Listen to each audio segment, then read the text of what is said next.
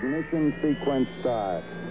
Six, five, four, three, two, one, zero. All engine running. Der kleine. Sternführer. 32 minutes past Podcast für. Astronomie und Raumfahrt. Apollo 11.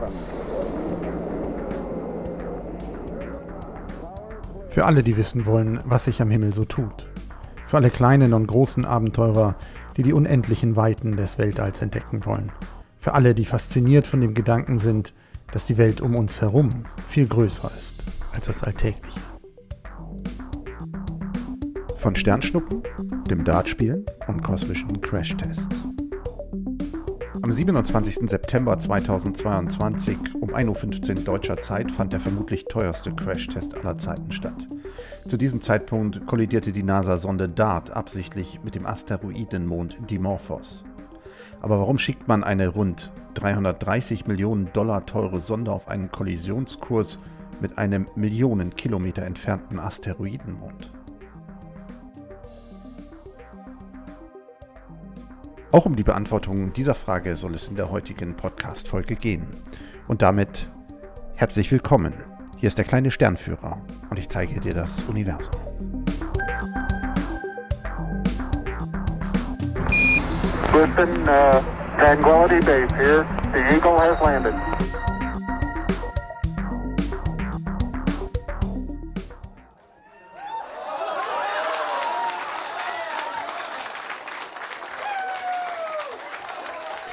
Selten hat eine so teure Kollision so viel Applaus bekommen. Das, was wir gerade gehört haben, war der Applaus aus dem Kontrollzentrum der Mission nach erfolgreichem Einschlag auf Dimorphos. Aber beginnen wir am Anfang. Wozu diese ganze Mission? Immer wieder in der Geschichte unserer Erde kam es zu verheerenden Einschlägen kosmischer Brocken der unterschiedlichsten Größen. So soll in der Frühzeit unseres Sonnensystems ein etwa maßgroßer Himmelskörper die noch junge Erde gestreift haben. Dabei soll sowohl von dem fremden Himmelskörper als auch aus dem Gesteinsmantel der jungen Erde Material ins All geschleudert worden sein, aus dem sich schließlich unser Mond gebildet haben soll. Diese Kollisionstheorie erklärt bislang am besten, worin sich die Zusammensetzung von Erd- und Mondgestein gleichen bzw. unterscheiden. Oder denken wir an die Dinosaurier. Nach derzeitigem Kenntnisstand war ein Asteroid, der vor rund 66 Millionen Jahren auf die Erde traf, für das Massensterben der Dinosaurier verantwortlich. Der Asteroid soll einen Durchmesser von rund 15 Kilometern gehabt haben und ist auf der Halbinsel Yucatan im heutigen Mexiko eingeschlagen und hat dort einen Krater mit einem Durchmesser von rund 180 Kilometern gerissen. Dadurch wurden extreme Druckwellen ausgelöst, die über die gesamte Erde fegten. Das war sozusagen der erste Akt des großen Massensterbens der Dinosaurier. Man geht heute davon aus, dass dem Asteroideneinschlag ein enormer Vulkanismus folgte und damit das Schicksal der Dinosaurier endgültig besiegelt wurde. Aber wir können auch in Deutschland, genauer gesagt im Westen Bayerns, einen Einschlagskrater noch heute besuchen und durchwandern. Vor rund 14,6 Millionen Jahren schlug auf der Alphochebene im Westen Bayerns ein riesiger Meteorit ein. Das dadurch entstandene Nördlinger Ries mit einem Durchmesser von rund 25 Kilometern ist noch heute als Einschlagskrater zu erkennen. Auch wenn man zunächst davon ausging, dass das Nördlinger Ries durch einen gewaltigen Vulkanausbruch entstanden sei, konnte man bereits 1960 das Gegenteil beweisen. Es wurden Gesteine gefunden, die eindeutig auf einen kosmischen Einschlag hinweisen.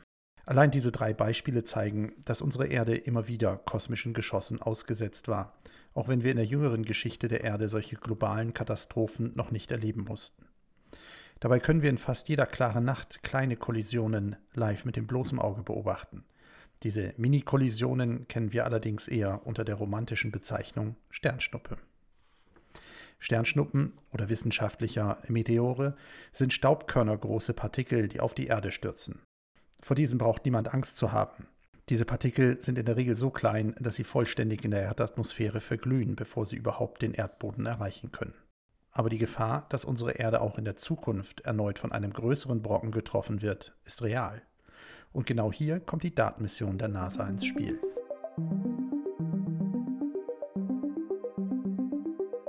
Wie real die Gefahr eines kolossalen Einschlages ist, kann man nur erahnen. Allerdings gehen Astronomen davon aus, dass es etwa rund 25.000 Asteroiden im Sonnensystem gibt, die groß genug wären, bei einem Einschlag auf der Erde eine ganze Stadt zu zerstören. Wirklich entdeckt und damit auch kartografiert wurden bislang jedoch nur etwa 8000 Asteroiden. Von diesen kennen wir die genauen Flugbahnen und können diese Brocken im Auge behalten. Hinzu kommen Objekte wie Kometen, die sich immer mal wieder aus den äußeren Bereichen des Sonnensystems dem inneren Bereich nähern und nicht von den Gasplaneten Jupiter und Saturn abgefangen werden. Bedenkt man, dass der Einschlag eines solchen Brockens von mehreren hundert Metern oder sogar mehreren Kilometern Durchmesser nicht nur ganze Städte auf der Erde vernichten, sondern, ähnlich wie bei den Dinosauriern, auch die menschliche Zivilisation auslöschen könnte, so machen Vorkehrungen für den, wenn auch unwahrscheinlichen Fall solch einer Kollision durchaus Sinn.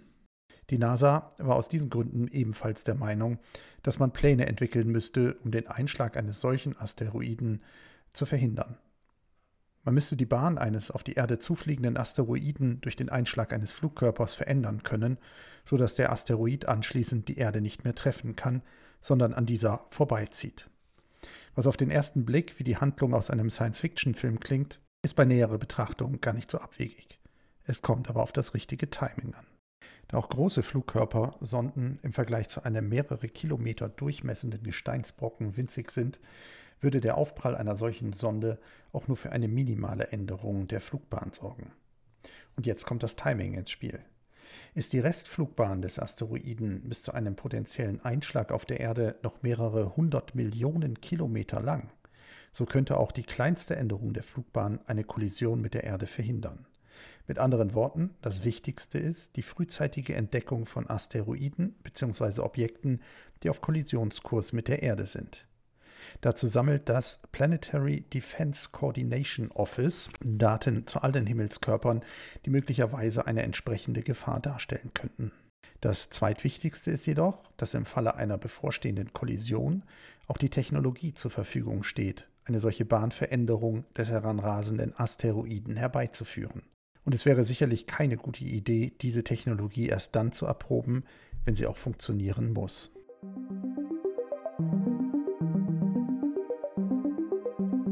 Damit sind wir bei DART. DART ist zugleich Sonde und Einschlagskörper.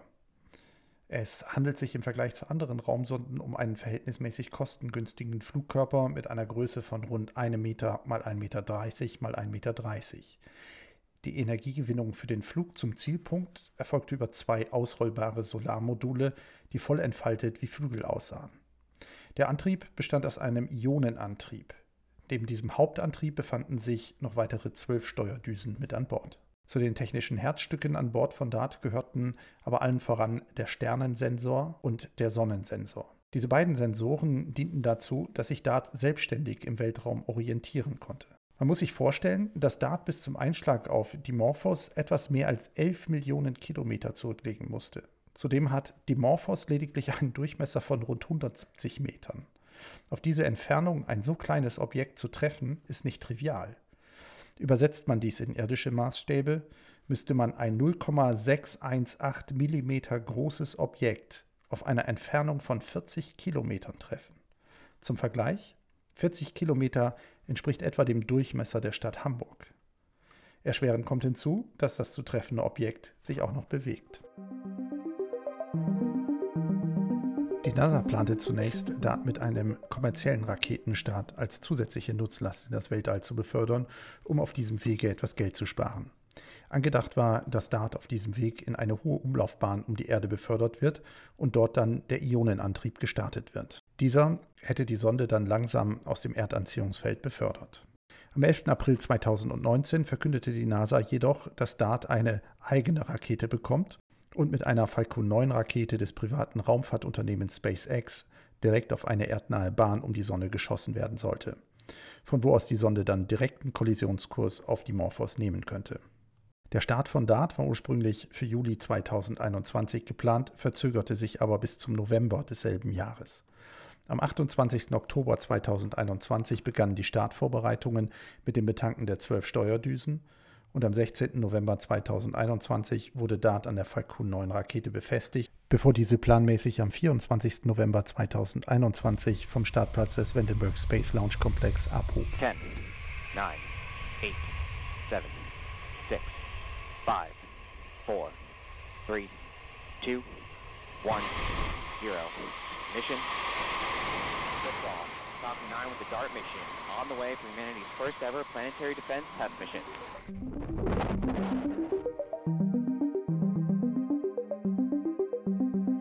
Während Dart sozusagen auf dem Weg zu seinem Ziel ist, werfen wir doch einen Blick auf genau dieses, den Doppelasteroiden Didymos und Dimorphos. Didymos ist der größere der beiden Asteroiden mit einem Durchmesser von rund 780 Metern, während der kleinere Dimorphos einen Durchmesser von rund 160 Metern aufweist. Das Ziel ist geschickt gewählt. Da Dimorphos seinen größeren Bruder in einem Abstand von rund 1,18 Kilometern in rund 11,92 Stunden einmal umrundet, können Abweichungen in dieser Umlaufbahn von der Erde aus beobachtet werden. Ziel der DART-Mission ist es ja schließlich, mit einer Kollision Veränderungen in der Umlaufbahn zu erzeugen. Von der Erde aus kann, vereinfacht gesagt, beobachtet werden, wie der kleinere Dimorphos bei der Umrundung des größeren Bruders hinter diesem verschwindet und wieder auftaucht. Jede Bahnänderung hätte also auch eine Änderung dieser Verdeckung zur Folge. Zudem kreuzt das Asteroidenpaar aus Didymos und Dimorphos nicht die Erdbahn, sodass dieses Experiment nicht zu einem Einschlag auf der Erde führen kann. Wie eingangs bereits erwähnt und wie viele bestimmt aus den Nachrichten schon erfahren haben, war das Experiment erfolgreich, jedenfalls was den Treffer betrifft. Die Dartsonde ist am 27. September diesen Jahres um 1.15 Uhr deutscher Zeit tatsächlich auf Dimorphos eingeschlagen. Man konnte die Bilder live verfolgen und sehen, wie sich die Sonde dem Asteroiden immer weiter näherte und schließlich das Bild im Zeitpunkt des Einschlages einfror. In den letzten vier Stunden vor dem Einschlag übernahm die Sonde selbst die Navigation und navigierte sich mit den bereits angesprochenen Sensoren autonom zum Ziel. Zu diesem Zeitpunkt war die Sonde auch so weit von der Erde entfernt, dass ein Eingreifen gar nicht mehr rechtzeitig möglich gewesen wäre, da eine Funkübertragung von Steuerbefehlen von der Erde zur Sonde viel zu lange gedauert hätte. Laut den Angaben der NASA lag übrigens die Wahrscheinlichkeit, dass DART sein Ziel verpasst, bei immerhin 10 Prozent. Der Aufprall der 570 Kilogramm schweren Dartsonde erfolgte bei etwa 6,1 Meter pro Sekunde. Dies entspricht einer Geschwindigkeit von etwa 21.960 Kilometern pro Stunde und soll theoretisch zu einer Geschwindigkeitsänderung von Dimorpheus in einer Größenordnung von 0,4 Millimeter pro Sekunde führen. Man kann also mit Fug und Recht von einem der teuersten und schnellsten Crashtests der Geschichte sprechen. Die Geschwindigkeits- und Bahnänderung wird dabei wohl nicht alleine auf den Aufschlag der Dartsonde herrühren, sondern auch von dem Auswurf, also von den Partikeln und Bestandteilen des Asteroiden, die der Zusammensturz aus diesem herausgeschleudert hat. Aber erst die nachfolgenden Beobachtungen werden zeigen, ob das Ziel, die Geschwindigkeits- und damit auch die Bahnänderung, erreicht wurde. Dazu werden unter anderem die Weltraumteleskope Hubble und James Webb eingesetzt. Zudem plant die Europäische Weltraumagentur ESA mit der Hera-Mission eine Sonde, die im Jahr 2024 zu Didymos und Dimorpheus fliegen soll, um den Einschlagskrater von Dart aus der Nähe zu untersuchen. Der europäischen Hera-Mission werden wir aber bei Gelegenheit eine eigene Podcast-Folge widmen. Dart ist die rund 11 Millionen Kilometer zum Ziel allerdings auch nicht alleine geflogen. Mit an Bord war ein europäischer Teil, nämlich eine kleinere italienische Sonde, die ein paar Tage vor der Kollision abgeworfen wurde und damit etwa drei Minuten später als die Dart-Sonde am Ziel ankam. Diese Sonde hat dabei Bilder von dem Einschlag und dem Auswurf, also den Partikeln, die der Einschlag vom Asteroiden abgesprengt hat, gemacht. Und damit sind wir auch schon am Ende dieser Podcast-Folge mit einem kurzen Überblick über den wohl spektakulärsten Crashtest im Weltraum. In wenigen Tagen startet auch das Online-Angebot des kleinen Sternführers. Unter sternführer.com mit UE geschrieben, geht sozusagen die Heimat des kleinen Sternführers online. Dort finden Sie dann auch weitere Informationen zur Datenmission, insbesondere auch Bilder und Videos, die in einem Audiopodcast naturgemäß nicht wiedergegeben werden können. Und vielleicht entdecken Sie ja in einer der kommenden klaren Nächte eine Sternschnuppe am Himmel. In diesem Sinne wünscht der kleine Sternführer klare Nächte und bis zur nächsten Ausgabe, wenn es wieder heißt, hier ist der kleine Sternführer und ich zeige dir das Universum.